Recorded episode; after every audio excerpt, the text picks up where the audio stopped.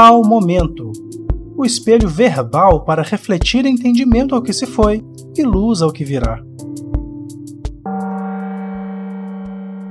Um bom dia para você nesta segunda-feira espetacular. Eu estou mais uma vez irradiantemente feliz de estar com você aqui e eu confesso que ainda não me acostumei com essa felicidade de te encontrar semanalmente. E eu, na verdade, espero nem levar isso para o campo do costume da normalidade. Eu desejo mesmo que cada encontro nosso seja banhado de muita alegria, de muita expectativa, como diria a raposa para o pequeno príncipe, né? Se você me avisa quando você vem, se você vem às 15 horas, às 14 eu já começo a ficar ansioso. Então, cada vez que eu prevejo a hora de gravar o nosso encontro, eu já começo a ficar ansioso, eu já começo a ficar expectante para eu mesmo saber o que eu direi a você para esta manhã a respeito dos nossos assuntos, a respeito dos nossos temas e hoje nós vamos dar continuidade àquele processo, aquele programa que nós falamos na semana passada, que seria a respeito dos cinco princípios do Reiki na filosofia do reiki, que é uma terapia japonesa de reequilíbrio energético. Pois bem, semana passada nós falamos sobre a não preocupação, só por hoje não te preocupes. E hoje nós vamos falar a continuidade desse princípio, que é o segundo princípio do reiki, só por hoje não te aborreças. E aí é importante a gente perceber para falar sobre o aborrecimento é o que, que nos gera aborrecimento, o aborrecimento é qual tipo de emoção que se trabalha através dele. Quando você fica aborrecido, você fica com raiva, você fica triste, você fica chateado, que tipo de emoção o aborrecimento traz para você? Né? E aí é importante nós começarmos a entender, assim como outras questões da vida, se o aborrecimento você está sendo aborrecido de fato ou você está se sentindo aborrecido. Né? O aborrecimento é uma sensação de aversão, né, de ódio, é um sentimento que envolve muito diretamente a raiva e uma predisposição também à agressividade. Então, geralmente o aborrecimento ele vai estar de mãos dadas com a raiva. E você já sabe o que, que representa a emoção da raiva? Qual recado da sua mente inconsciente a raiva está te dando? Quando nós vamos trabalhar aí sobre o ponto de vista né, de ser aborrecido ou se aborrecer, é importante a gente avaliar esse ponto de vista, porque se aborrecer pode estar bem intrinsecamente ligado a uma maneira mais fechada, mais sisuda de ver a própria vida, uma maneira mais pesada. E o fato de você fazer isso, você certamente tem os seus motivos, você tem a sua história, mas é importante saber se você se aborrece com facilidade ou se você alguém busca fazer movimentos para te aborrecer efetivamente falando. Então, apesar de estar uma, separado por uma linha muito tênue. Essa diferença ela é muito importante que a gente faça, porque o aborrecimento está vinculado à emoção da raiva. E no estudo das emoções, a emoção da raiva fala sobre justiça. Sabia disso? Você só fica com raiva na sua vida quando você percebe alguma manifestação de injustiça acontecendo. Quando você nota que está sendo injustiçado ou alguém está sendo injustiçado na sua presença, você tem a tendência de sentir raiva. Raiva não é a ira, não é a agressividade necessariamente. Isso são apenas maneiras de manifestação e direcionamento da raiva, que é da sua noção e perspectiva da injustiça acontecendo. Como você vai lidar com isso é outra coisa são outros 500. Então é importante entendermos que, desse ponto de vista de ser aborrecido ou se aborrecer, quando nós temos uma baixa autoestima, quando estamos em um, um processo mais depressivo, descontente com a vida, pode ser que nós venhamos a nos aborrecer com mais facilidade, sem que alguém esteja nos aborrecendo. Então, quando você também está passando por insatisfações, a sua intimidade, a sua alma, ela vai ter a tendência de gritar mais vezes por é, algum sentimento de revolta, porque afinal de contas você não está se fazendo feliz, você não está conseguindo se sentir bem, se sentir feliz. Então, o que a gente chama de estupim vai ficando mais curto, né?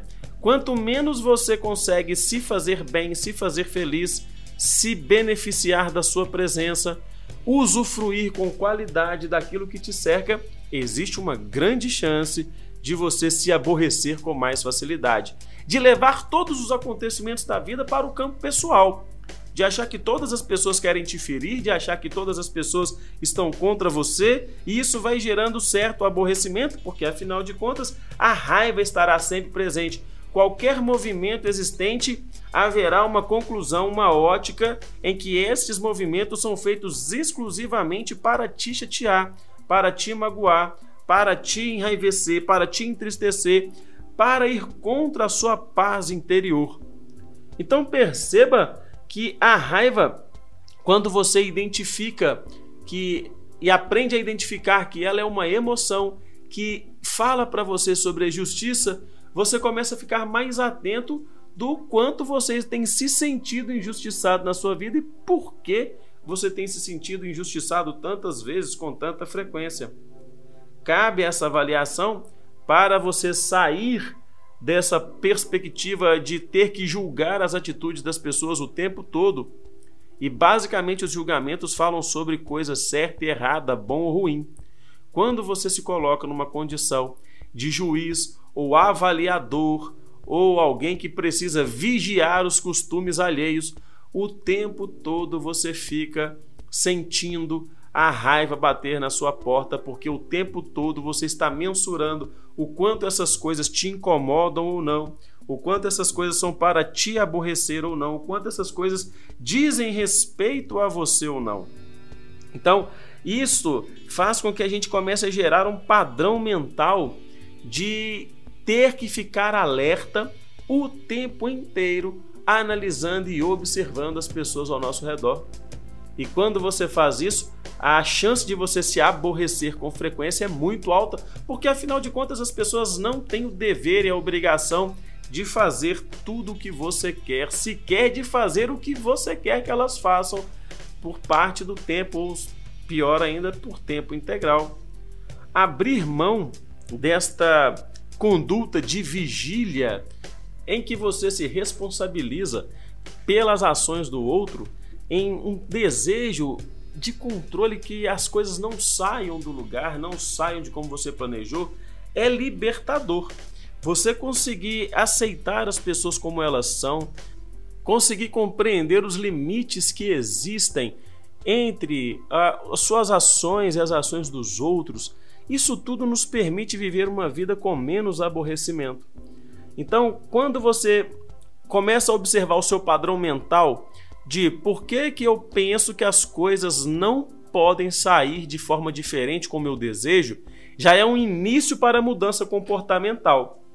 Então, primeiro, as mudanças, via de regra, acontecem no campo da mente.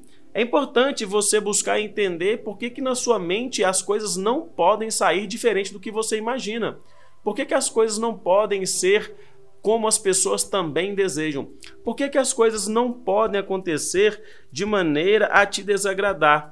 Para você começar a perceber que o mundo vai ter o seu ritmo e esse ritmo não necessariamente precisará e deverá acompanhar o seu. Ao compreender melhor um pouco isso, os nossos comportamentos tendem a melhorar. Aí nós podemos lidar melhor com adversidades, lidar melhor com a maneira das pessoas mais livres né? A maneira das pessoas delas conseguirem expressar aquilo que elas querem expressar, como elas desejam e, sobretudo, como elas sabem expressar.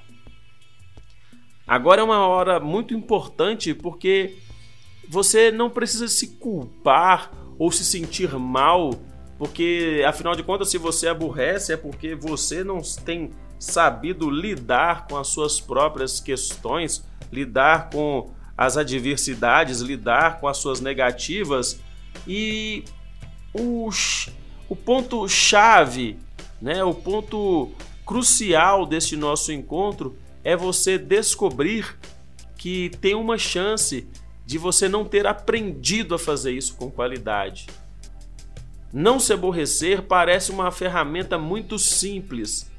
Só por hoje não te aborreça, parece que é, é algo simples, mas se lá na sua primeira infância você não foi educado emocionalmente a lidar com adversidades, se você não foi educado a receber um não, se você não foi educado a perder, você vai se aborrecer constantemente. Se houve algum tipo de trauma, é, desde separação de pais a conflitos né, dentro do próprio lar, aonde a perda esteve presente sem uma devida explicação ou orientação, saiba que você não é tão culpado assim por se aborrecer com facilidade. Talvez não te ensinaram de forma substancial a lidar com essas questões e eu vim para te dizer que um bom terapeuta, um processo psicoterapêutico pode te ajudar bastante. Pode servir para que você venha a lidar melhor com essas adversidades da vida. Não menospreze que muitas das suas dificuldades de comportamento ou de padrão mental, elas podem ter sido instaladas em você na sua infância e você sequer sabe disso. E aí o ponto de vista da filosofia, né, do princípio do reiki de não te aborreça só por hoje, para você pode ser algo de fato muito difícil. E se é de fato algo tão difícil, perceba que quanto mais você passa do seu dia com raiva, chateado, enraivecido, aborrecido, você pode estar tá perdendo dias maravilhosos da sua vida. Porque o aborrecimento ele tem a tendência a nos fechar, né? O aborrecido ele fica fechado, preso em si mesmo, elaborando coisas que era para ter dito e não foram ditas, pensando sobre algo que era para ter feito e não foi feito. E aí ele pode perder horas, dias e semanas no aborrecimento, sendo que a vida continua passando. Por que, que eu sei disso? Eu sou uma pessoa que já ficou muitos dias aborrecido. O aborrecimento ainda faz parte da minha vida. Não larguei esse mau hábito ainda e trato isso com o meu psicanalista para que eu possa ter uma vida leve a cada dia também mais. Gente, ser terapeuta não nos traz todas as respostas da vida de maneira em que a vida seja um conto de fadas onde não existam problemas. Inclusive, para ser um bom terapeuta, eu já estou mais do que convencido que e improvável será sem fazer uma terapia junto. Então, eu sei o que é perder várias horas e vários dias da minha vida por estar aborrecido. E aí entra a tomada de decisão. Você pode sustentar em você mesmo aquele bordão do, da síndrome de Gabriela que eu nasci assim, eu cresci assim, vou morrer assim. Ou você pode ter a decisão de começar a aprender por que, que você se aborrece tanto. Apesar de fazer esforços, e eu sei que provavelmente você faz esforços para não ficar aborrecido, mas se esses esforços estão sendo infrutíferos, pode haver na sua mente inconsciente, pode haver na sua alma alguma raiz, efeito de alguma experiência marcante da sua infância, ou da sua adolescência, ou da sua vida, para que você se aborreça com tanta facilidade. E não se aborrecer é não beber raiva todos os dias. E se você não bebe a raiva cotidianamente, se você não se aborrece só hoje, só hoje a sua vida vai ficar leve. Só por hoje você vai ter um dia feliz, só por hoje você vai ter um dia ah, com a capacidade de poder ver as coisas como elas são, sem ser afetado necessariamente por outras emoções, pela ira, pela irritabilidade, e você vai poder ter uma vida feliz um, hoje, hoje. Né? O princípio do reiki ele é muito similar a, a inclusive ao princípio dos alcoólicos anônimos. Não vamos preocupar em não nos aborrecer amanhã, isso já é ansiedade. Vamos nos ocupar de não nos aborrecermos hoje. Isso já é o suficiente para a nossa vida. Entenda que hoje é o dia de você não se preocupar, como foi na semana passada que nós trabalhamos. Hoje é o dia de não se aborrecer. Hoje é o dia de se fazer feliz. Hoje é o dia de abraçar aquela pessoa que você ama e dizer para ela hoje que você a ama. Hoje é um dia para conseguir observar as situações e saber se vale a pena ou não brigar, se vale a pena ou não se enfurecer hoje. O amanhã pertence a Deus. O amanhã para você aqui no plano físico pode nem chegar. E se ele não chegar para você amanhã, se ele não chegar hoje, ao chegar aonde você tem que chegar, espero que você chegue menos aborrecido, menos preocupado, consequentemente mais tranquilo, mais em paz e mais feliz. E eu te agradeço por mais um dia, mais uma manhã maravilhosa de encontro e que você tenha por hoje um dia de paz, um dia de alegria, um dia de felicidade. Um grande beijo e até o nosso próximo encontro, se Deus quiser.